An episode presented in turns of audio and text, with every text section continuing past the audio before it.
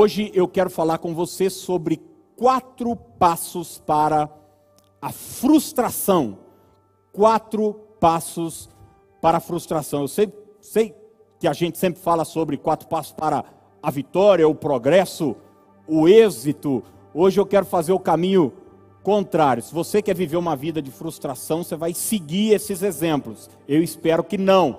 Se você não quer viver uma vida de frustração, você vai olhar para essa mensagem, olhar para a sua vida, fazer uma avaliação e dizer: opa, peraí, preciso corrigir isso, preciso corrigir aquilo.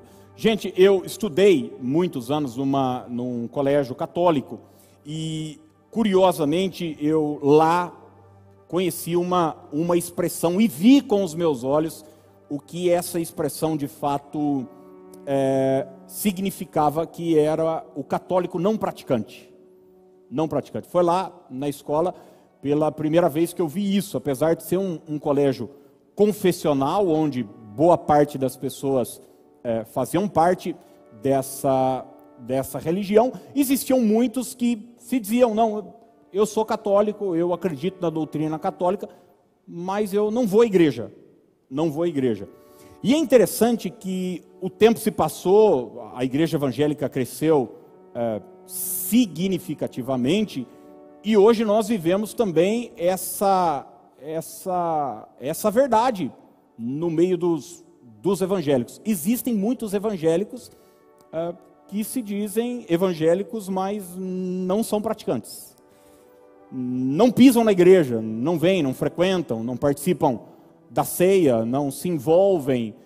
E é interessante que você vai conversar com muitos deles, a razão, a justificativa que muitos dão é: eu me frustrei. Eu me frustrei. Você vai conversar com um monte de gente e dizer o seguinte: por que você não vai na igreja? Você não acredita? Você acha que é errado o que está sendo pregado? Você não acredita na Bíblia? Você não acredita na ceia, no batismo? Você não acredita na obra redentora da cruz, ele diz: Não, não, eu acredito em tudo isso, mas eu me frustrei, eu me decepcionei, eu me machuquei, é, não era o que eu esperava, eu acreditei em pessoas e acabei quebrando a cara. Mas é interessante que essa conversa e essa fala sobre frustração não acontece só com cristãos não praticantes que deixam de ir na igreja mas a frustração pode tocar todas as esferas da nossa vida. Por exemplo, existem pessoas que não se entregam numa relação de afeto, de amor, de carinho, poderiam de repente namorar, estar tá casadas já e ter uma família, mas não vivem essa verdade já por frustração. Não, eu, eu, eu na adolescência, namorei uma pessoa, fui noivo, inclusive, me entreguei, acreditei, de repente até se casaram lá atrás, e eu me frustrei, e eu me frustrei, e eu tenho medo de me frustrar de novo, e eu tenho medo de me machucar de novo. É, de repente, muitas empresas já poderiam estar abertas, gente que tem sonho, gente que gostaria de começar seu próprio negócio, tem até boas ideias, mas tem medo de se frustrar, porque lá atrás tentou, uh, investiu, acreditou, sonhou e não deu certo. Isso acontece, como eu disse, em todas as esferas da nossa vida. O dicionário define frustração da seguinte maneira: diz que frustração é um sentimento de insatisfação ou de contrariedade que geralmente é causado pela não concretização de um desejo, de uma expectativa, de uma necessidade ou de um objetivo. O dicionário define frustração também como decepção, desalento, desapontamento. E o verbo frustrar é definido como iludir, ficar sem resultado. E antes de eu entrar na mensagem propriamente dita, deixa eu abrir um parênteses aqui e procurar desfazer um mito que muitos de nós carregamos na nossa, na nossa mente. A frustração ela não acontece. a frustração é construída. Vou repetir. A frustração não acontece, a frustração é construída. O que, que eu estou querendo dizer com isso? A frustração não é um acidente de percurso. A frustração é algo que nós vamos construindo dentro da gente, dentro do nosso coração, dentro da nossa mente. É, é, não é uma coisa, ai, aconteceu. Não. A gente vai construindo. É justamente por isso que nesse domingo eu quero apresentar esses quatro passos ou quatro degraus, você pode chamar como você quiser, que vão te ajudar a ir por esse caminho perigoso, que é o caminho da frustração. Que não se engane, pode afetar sua vida espiritual, pode afetar sua vida ministerial. Eu conheço inúmeros pastores frustrados, alguns estão desviados, gente que estava no altar, ministrava, tocava, pregava, evangelizava e hoje não faz mais nada, e você vai conversar com eles: o que, que aconteceu? Eu me frustrei, me frustrei com a igreja, me frustrei com os meus líderes. É, você vai encontrar inúmeros empresários, é, profissionais liberais, gente que começou lá atrás com um sonho, com um objetivo. É, enfim, a frustração pode atingir todos os níveis e as esferas da nossa vida, mas eu quero pensar hoje, através da palavra de Deus, nesse tema. Se você quer se frustrar, primeira coisa, fantasie a vida cristã. Fantasie a vida cristã. Gente, boa parte das pessoas adoram ver filmes, né? Nós a, um filme, uma série, um bom livro, um, um, um bom roteiro é, eu, quando criança, eu lembro de ter minha mãe me comprar coleções de livrinhos. Eu sempre gostei muito. Então, tinha lá Chapeuzinho Vermelho, Cinderela, é, comprava os conjuntos. Eu lembro que minha mãe assinava para mim toda a coleção da Mônica, do Cebolinha, do Chico Bento. Sempre gostei de uma, de uma boa história. E é interessante que essas histórias sempre tem aquela narrativa. Vai ter dificuldade, vai ter problema, no final dá tudo certo. É, o mocinho sempre se dá bem junto com a, com a mocinha, e a gente às vezes traz essa ideia equivocada para a vida, para a vida da gente, que a vida da gente vai ser sempre uma história, uma história feliz, mas a vida não é assim. A vida é dura, sabia disso? Não. a vida é difícil. A vida tem seus percalços, a vida tem suas dificuldades, a vida tem seus problemas. E fantasiar a vida, em especial a vida cristã, é um caminho para a frustração. E talvez você diga: não, Aquiles, eu sei que a vida é dura, é justamente por isso que eu me converti e vim para a igreja. E eu quero dizer para você que você que está dentro da igreja, a vida vai continuar sendo dura para você, mesmo assim. Mesmo crentinho, crentinha. Mesmo na igreja, mesmo cantando os hinos, servindo a Deus, ouvindo a palavra, a vida é dura. Prova disso é um livro da Bíblia que praticamente foi reservado, aliás, foi o primeiro livro da Bíblia a ser escrito, é, para nos mostrar o como a vida é difícil. Mesmo quando a gente é honesto, mesmo quando a gente é correto, mesmo quando a gente procura fazer o que é certo. E eu estou falando da história de Jó. Olha para você ver como a história de Jó começa. Jó capítulo 1, verso 1. O texto bíblico diz assim: Havia um homem na terra de Uz, cujo nome era Jó. Agora o autor do livro vai descrever Jó, seus valores, seu caráter, como ele era. Que a gente fala o seguinte: bom, uma pessoa boa não vai passar dificuldade. Vamos lá. Quem era Jó? Homem íntegro e reto, temente a Deus e que se desviava do mal. Seja honesto, quando uma coisa ruim acontece para uma pessoa boa, você não fica espantado? Quando uma pessoa boa morre, você não fica espantado? Eu já, eu cansei de ir em velório e enterro. Faz parte da minha, da minha atividade ministerial. E uma das coisas que eu mais ouço em velório e enterro é essa. Ele era tão bom. Ela era uma pessoa boa. Por quê? Porque nós trazemos já no nosso inconsciente que coisas ruins não podem acontecer para boas pessoas.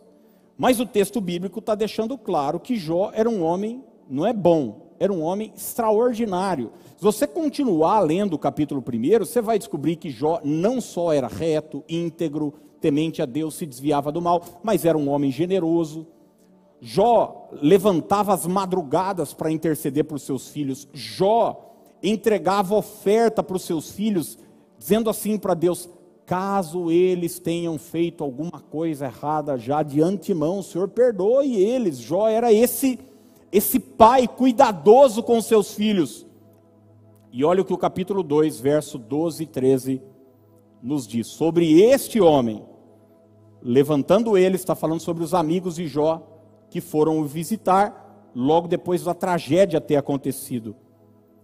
Levantando eles de longe os olhos e não o reconhecendo, ergueram a voz e choraram. Imagino que Jó o cara mais rico da sua época, saudável, bem, agora estava falido, sem nada, perdeu seus filhos, perdeu seu patrimônio e agora perdeu sua saúde.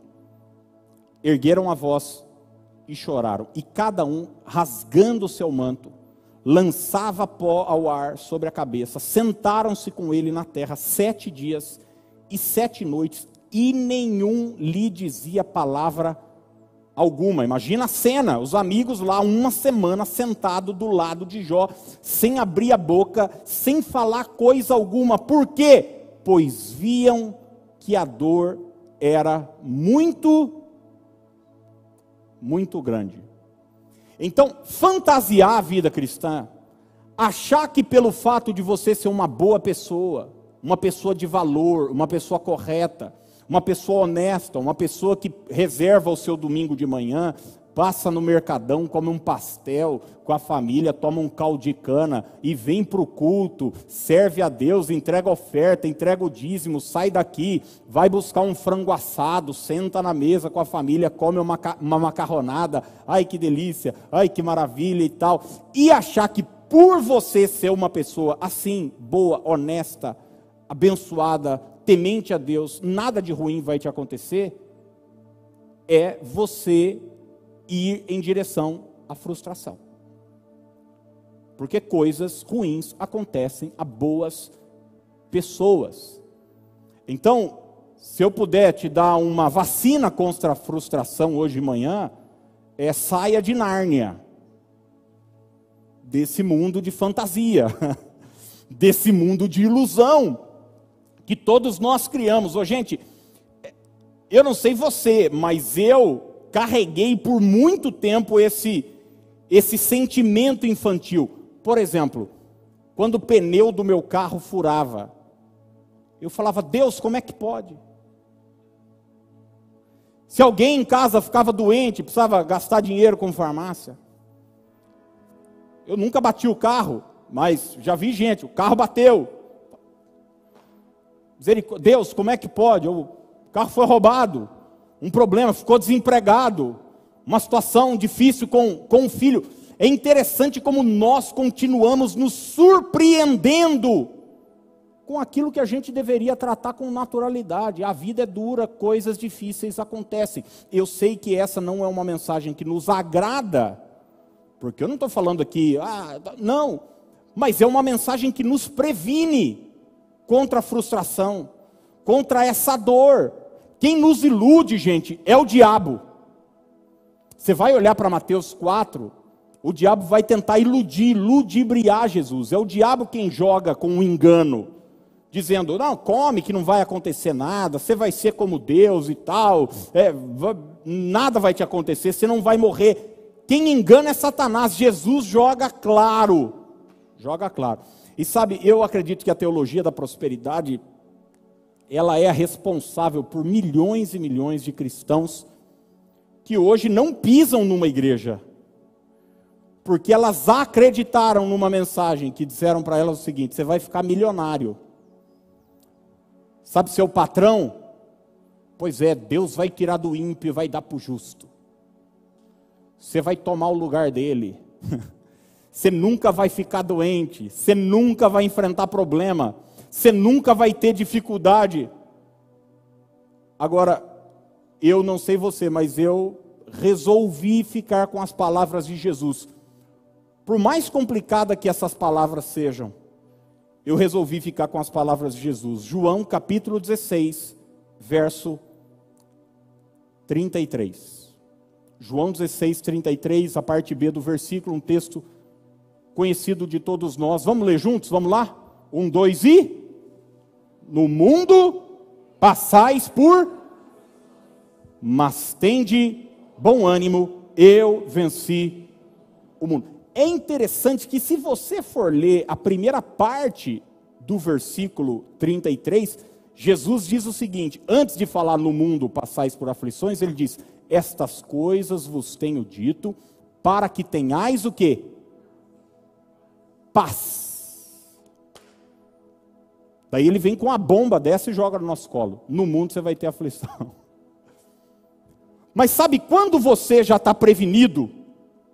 Quando você já sabe, você tem paz. Você não fica em crise. Todo mundo aqui sabe do que eu enfrentei aí em 2018, leucemia e tal. Gente, eu fiquei triste, óbvio que eu fiquei triste. O chão saiu, é óbvio que o chão saiu.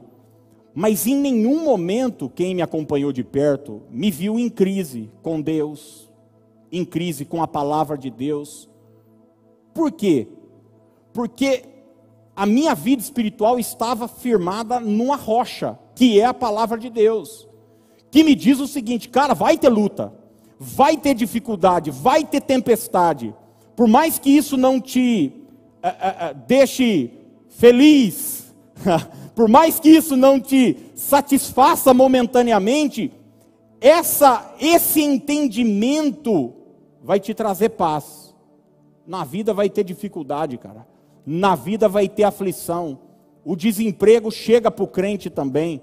O problema chega para o cristão também. Ele enfrenta problemas familiares, ele enfrenta problemas de saúde, coisas ruins acontecem. Infelizmente, infelizmente. E tentar fantasiar a vida cristã, tentar achar que é só vitória, é só vitória, é só glória, glória. Já viu isso não? A única coisa que o diabo conhece é a, a, o, como é que chama? O número do meu sapato. E daí pisa na cabeça e tal e tal, e é glória, é glória, é glória. Vai, vai dando glória, vai dando glória, vai, vai. Não é assim não. Tem choro, tem glória, tem. Tem vitória, tem. Tem, tem, tem. É óbvio, tem honra, tem. A gente sabe como a história de, de Jó terminou. A gente sabe que em todas essas coisas somos mais que vencedores. Mas esse texto que mostra em todas essas coisas, sabe quais coisas são? São as lutas que nós vamos enfrentar.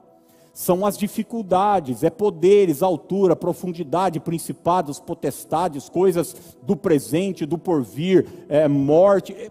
São as dificuldades que vão ter. E a gente ficar fantasiando isso achando que a gente vai sair daqui. Ô, gente, eu, em, em dados momentos da minha vida, quando o carro não pegava por falta de bateria, eu falava, aí, o justo sempre passa por situação. Sabe, eu achava que se eu marcasse um compromisso numa chácara, Deus tinha a obrigação de não fazer chover. Agora, deixa eu perguntar uma coisa só para eu me sentir mais tranquilo. Só eu ou mais alguém? Hã? Eu achava o seguinte, que Deus tinha que prejudicar a agricultura do planeta Terra, porque o nenezinho dele marcou um compromisso, ou foi para a praia. E daí, gente, a vida não é assim. A vida é dura. E eu estou falando dura aqui de chuva, Deus que me perdoe de, de, de, falar uma bobagem dessa. Mas a vida tem seus, seus desafios. seus problemas, suas lutas e acreditar que a vida cristã é uma fantasia onde tudo sempre vai dar certo, é um convite à frustração. Então, primeiro, uma primeira vacina aí para você que não quer se frustrar é não fantasie a vida cristã. Não se iluda. E a segunda e última coisa que hoje eu quero deixar aqui para para nós nessa manhã e à noite eu vou falar de outras duas. Se você quer viver uma vida de frustração e ilusão, faça isso aqui que olha, eu te garanto, você vai se frustrar. Espere demais das pessoas. Espere demais. Quer se frustrar? Mas quer dar com a cabeça na parede mesmo? Mas quer ficar mal? Espere demais das pessoas. Você sabe que a maioria das frustrações acontecem com com pessoas. E a frustração é sempre proporcional à expectativa. Vamos repetir juntos? Diga: a frustração é proporcional à expectativa. Então, quanto mais eu espero, maior a possibilidade de me frustrar. Então, quanto mais eu fantasio, quanto mais eu me iludo, Quanto mais eu, ai, fulano é maravilhoso, essa pessoa e tal, finalmente eu encontrei um amigo perfeito, alguém que quanto mais finalmente maior será a possibilidade de eu me frustrar. Gente, a maturidade me ensinou uma coisa, que nem sempre as pessoas erraram comigo. Eu é que errei em esperar muito delas. As pessoas só estavam sendo pessoas. As pessoas só estavam sendo humanas e pessoas erram. O erro maior é uma pessoa ficar esperando muito da outra, é ficar se iludindo, achando que, sabe, colocando esse nível de expectativa. Eu me lembro, eu já contei essa experiência aqui, que eu fui pastorear numa, numa cidade, muitos anos, e era uma igreja que eu sempre ia pregar. Ia pregar em acampamento, ia pregar em retiro de jovens, em congressos que eles faziam. Finalmente, depois de um tempo, eu fui lá para ser pastor e tinha um moço lá na juventude que gostava muito de mim. A gente sempre batia papo nos acampamentos que eu ia e tal, e amizade, Orkut, aquela coisa lá do passado, né? E, e eu me lembro que depois de um tempo, eu já lá na cidade, pastoreando e tal, e a gente começou a conviver, ele se afastou de mim, mas se afastou assim de, de me ignorar, de virar cara para mim e tal. E eu, eu fiquei meio sem entender por que, que isso tinha acontecido.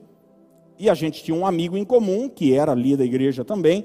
E eu perguntei para esse, esse amigo, falei, cara, mas o que aconteceu com fulano que não...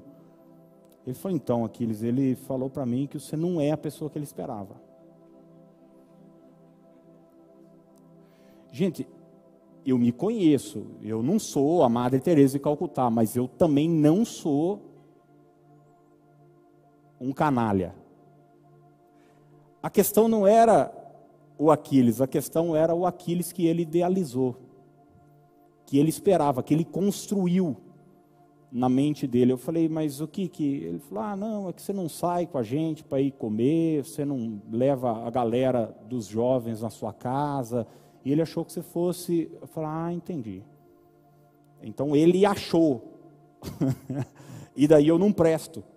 Você entendeu? Agora eu não estou condenando ele, porque eu já fiz isso com os outros. Inconscientemente, na imaturidade. De tentar esperar demais. Esperar, às vezes, o que as pessoas nem me prometeram. Olha o que o Salmo 20, verso 7 nos diz. Salmo capítulo 20, verso 7 Alguns confiam em carros e outros em cavalos, mas nós confiamos no, no nome do Senhor, o nosso Deus. Olha o que o salmista está falando. Ele está tá apresentando dois caminhos aqui: gente que resolve confiar em carros e cavalos, e gente que resolve confiar no Senhor. Ele vai dizer que esses que confiam em carros e cavalos vão tropeçar e cair no poder humano, nas coisas materiais, nas coisas passageiras, nas coisas dessa terra, que inclui as pessoas. Ele vai dizer: Mas aqueles que confiam no Senhor, eles vão se levantar e permanecerão de pé. Eu vou deixar uma frase para você aqui. Ame as pessoas. Confie em Jesus. Ame as pessoas. Ame. Ame de coração. Ame o teu próximo, Jesus disse. Aliás, a vida cristã se resume nisso. Ame o teu próximo como a si. Ame as pessoas. Confie em Jesus. Eu já vi muitos casamentos desmoronarem simplesmente por um esperar demais do outro. Esperar o que o outro não pode e jamais o dará. E daí eu já ouvi pessoas dizerem o seguinte: casamento não é o que eu esperava. Agora, deixa eu dizer uma coisa para você: o problema não está no casamento, na instituição casamento. O problema está no que você esperava. Entende o que eu estou dizendo ou não? São duas coisas completamente distintas.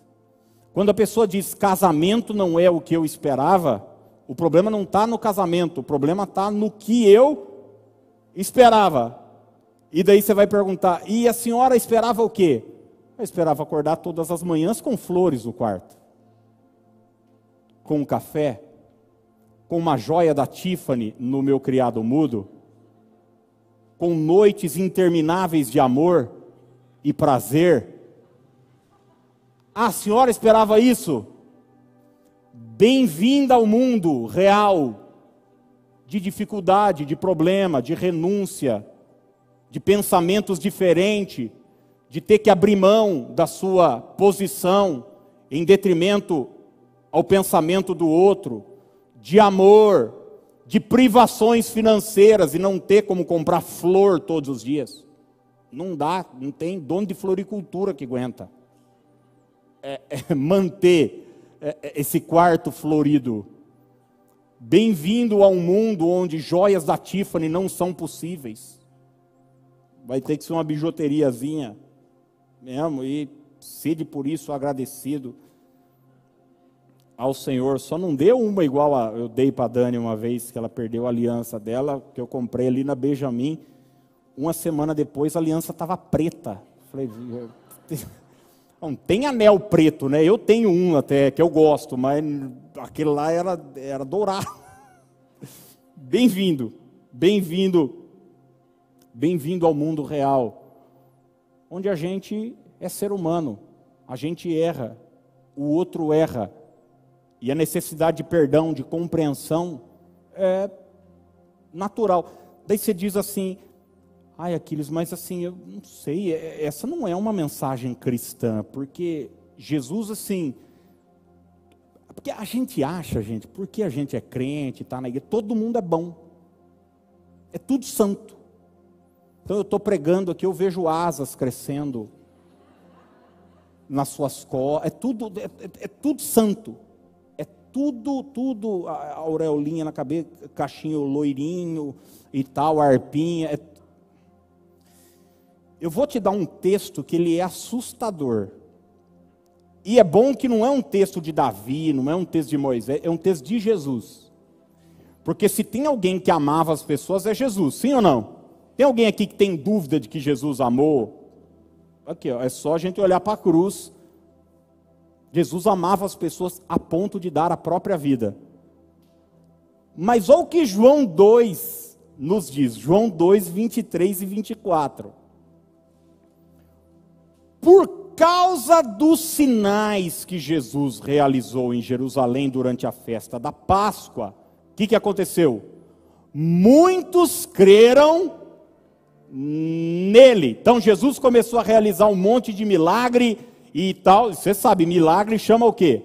chama gente. Começou a aparecer um monte de gente. Aqui é o início do ministério de Jesus. Ele já transformou água em vinho, ele já está fazendo, os milagres estão pipocando. Então as pessoas começaram, as multidões, a vir até Jesus. Verso 24. Jesus, porém, não confiava neles, pois conhecia todos.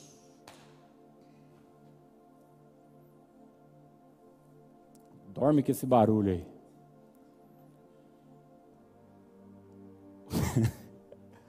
Amava todos. Todos, todos, todos. Quando alguém precisava do milagre, ele ia lá, orava, impunha as mãos, trazia uma pessoa perturbada lá, endemoniada. Cadê? Leproso, curava. Cego, sai vendo. Que, que é? Está com esse problema aí? Está tá, tá precisando comer? Transforma, é, é, multiplica pão, multiplica peixe. Tal. Eu estou aqui para te ajudar. Eu te amo. Mas Jesus não confiava neles, pois conhecia a todos. E daí eu vou te dar um, um, uma dica bônus aqui. Porque nós estamos falando de não esperar demais dos outros, não esperar demais das pessoas. E a dica bônus é a seguinte: não espere demais de si mesmo. Porque eu acho que o grande problema surge aqui. Porque nós tratamos o outro a partir da gente. É por isso que o amor ao próximo tem que partir de um amor pessoal. A gente julga o outro a partir dos nossos valores. Você vai ver, por exemplo, para um sem vergonha, todo mundo é sem vergonha, não é assim? Jesus disse: seus olhos forem bons, todo teu corpo terá luz. E muitas vezes o problema é esse, que a gente espera demais das pessoas porque nós esperamos demais de nós mesmos. E a gente coloca uma régua para a gente mesmo, para a nossa vida, muito grande. Agora, Jeremias 17,5 diz: Assim diz o Senhor, maldito o homem que confia no homem e faz da carne mortal o seu braço e aparta o seu coração do Senhor.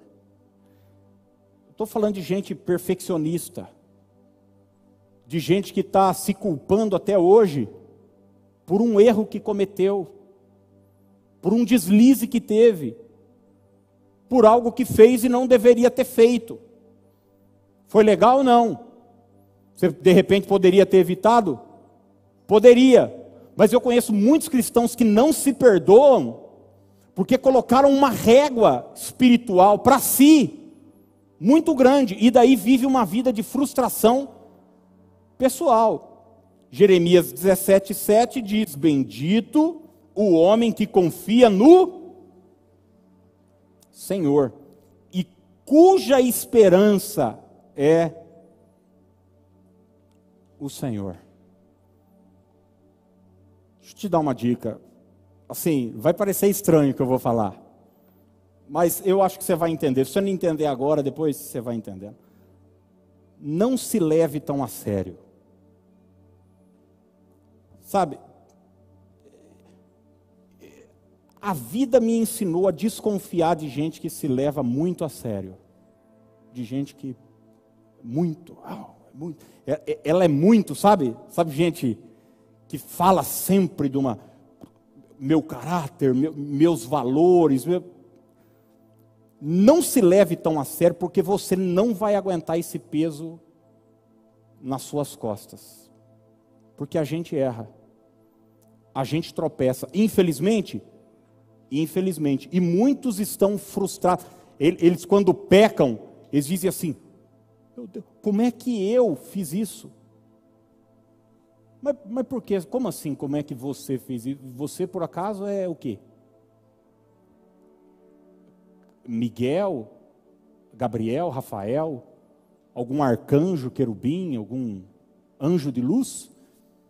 Eu, uma pessoa tão. Você é uma pessoa normal.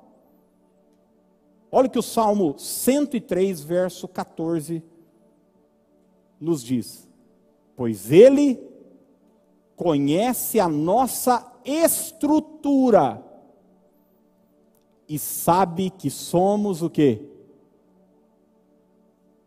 Pó. Deus conhece a minha estrutura, Deus conhece a sua estrutura. E sabe qual é a nossa estrutura? Deus sabe que nós somos nós somos pó. Nós somos falhos. Nós erramos. E muitas vezes a gente está frustrado com a gente mesmo, que a gente idealizou. Por exemplo, que seria um pai perfeito, que seria uma mãe perfeita. Eu conheço muitas mulheres que estão frustradas consigo mesmas, porque idealizaram que seria uma mãe perfeita. Você seria, por exemplo, uma mãe de dois, três filhos e que acordaria seis da manhã, faria uma meditação e depois eh, levantaria peso na academia e faria abdominal e tal e chegaria em casa suada com o rabinho de cavalo e tal, e não sei o que. Ai, preciso agora dar café para as crianças. Acorde, meus amores, e tal, e não sei o que. Ai, bom dia, mamãe, ama vocês. Vamos para a escola aqui, a roupinha. Já passei a roupinha de vocês todos. Já tomei meu whey protein também. Comi, tá aqui o morango, e não sei o que, e papapá, e tal. Maridão, acorda, meu amor. Já passei sua roupa também, meu amor, e tal, tá passado. Você vai com o blazer, não sei o que, Ai, já vi, coloquei gasolina no carro. Isso sete da manhã, a mulher já fez tudo isso. Deixa eu falar uma coisa, isso existe, gente? Não. Existe na, na rede social, existe. Mas na vida real é um pega para capar. Vamos, criançada, vamos, levanta, levanta, pelo amor de Deus, não deu tempo de tomar café e tal. E eu com essa pança que não para de crescer, não vou para academia e não sei o que, estou toda descabelada e tal.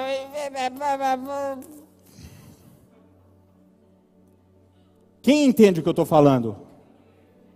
E quem já se sentiu mal por não ser a mãe ideal. Agora, o problema não é ser mãe, o problema é você querer ser essa mãe que não existe. Que não existe. Que acorda de mau humor, que tem TPM, que está lutando para perder as, ó, os pneus. A senhora tem três cesáreas, é, é normal. Fique em paz, não fica se julgando por causa disso. Ah, mas a Solange Frazão, a Solange Frazão não falta coisa na vida dela. Só fica fazendo aquilo. fica para de se comparar com os outros. E daí homens que se sentem mal, porque eu não consigo dar a qualidade de vida para os meus filhos que meus colegas de escola, de faculdade, o cara só estudou com um milionário, com um feed não sei o que e tal. E ele foi lá, bolsista, tá lutando com a vida ainda, cara, tá tentando construir a coisa. Para de se comparar com os outros. Para de colocar uma régua altíssima para você, vive sua vida. Assume seus erros. Quantos cristãos estão frustrados consigo mesmo por causa do seu temperamento? Ah, eu queria ser mais quieta como minha irmã é, como serena como ela. Ou eu queria falar menos, ou eu queria ser menos explosivo. Cara, você é assim. Eu não estou falando que você tem que sair daqui dando coice em todo mundo, ou coisa parecida, mas eu estou falando que você não pode sair daqui se julgando. Porque isso só vai reforçar esse sentimento de frustração que está te matando, que está matando sua vida espiritual, que está acabando com o seu casamento. E daí você se sente, ai, me sinto mal, me sinto feia porque eu estou fora do peso e tal. Seu marido você não está nem ligando. E você está mal, porque você não é como fulano, como Beltrana, como isso, como aquilo. E você, homem, está se sentindo mal porque seus filhos não estudam não sei o quê, ou não sei o quê. Cara, pera, você não tem dinheiro, bota para estudar no Zagato, no Olivia Bianco, no João Conceição, no Moraes Barros, onde quer que seja, cara. Você não tem, acabou, não dá. Acabou. Seria legal você ir e tal, levar as criancinhas numa Discovery e tal, parar na frente do CLQ. Ai, mamãe, a mamãe vem buscar mais tarde, filho e tal. Mas não, é palio mesmo no coiso. Ou é de busão, ou é. Cara. Só que ficar se martirizando, porque eu não tenho. Eu não estou dizendo que você não possa ter. Em nome de Jesus eu declaro, profetizo que Deus vai abrir as portas, você vai crescer e vai ser uma bênção. E vai ter prosperidade. Mas a gente é pó. A vida é, é, é feita de, de dificuldade, de luta, de problema.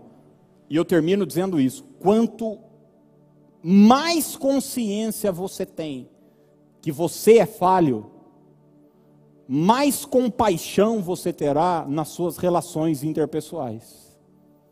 Que a gente está sempre frustrado com o outro, que a gente espera muito do outro.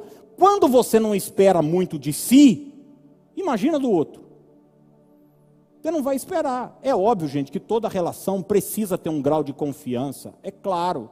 Você só está aqui hoje porque de alguma forma você confia em mim, confia na igreja, confia nos pastores, confia que ia chegar aqui a porta ia estar tá aberta, não ia estar tá fechado. Tem, tem um nível de confiança, senão a gente não saía nem no, no trânsito, dirigindo, porque a gente achava que o outro ia passar no sinal vermelho.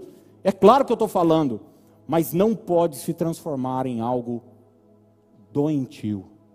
Doentio. Então fica essas duas dicas hoje de manhã para nós eu termino fazendo o, o inverso, dando para você as duas vacinas contra a frustração. E à noite a gente volta falando sobre as últimas duas. Vai valer muito a pena você estar aqui. Primeira delas, não fantasie a vida cristã. Vamos falar isso juntos, porque vale a pena. Diga, não fantasie a vida cristã. Tem luta, tem problema, tem dificuldade, tem, tem, tem tudo. Em segundo lugar, não espere demais das pessoas. Vamos falar? Diga, não espere demais das pessoas. E nunca se esqueça, isso inclui você. Você, você. Minha tia, tempos atrás, foi no médico e o médico receitou um remedinho de pressão para ela. E ela falou assim para o doutor, mas eu disse para ela, e a senhora nunca teve 60 anos na sua vida. Você vai ficar velho. Você vai ficar velha. Você vai... É normal. As coisas na vida são normais. Não espere demais as pessoas, não espere demais de si mesmo.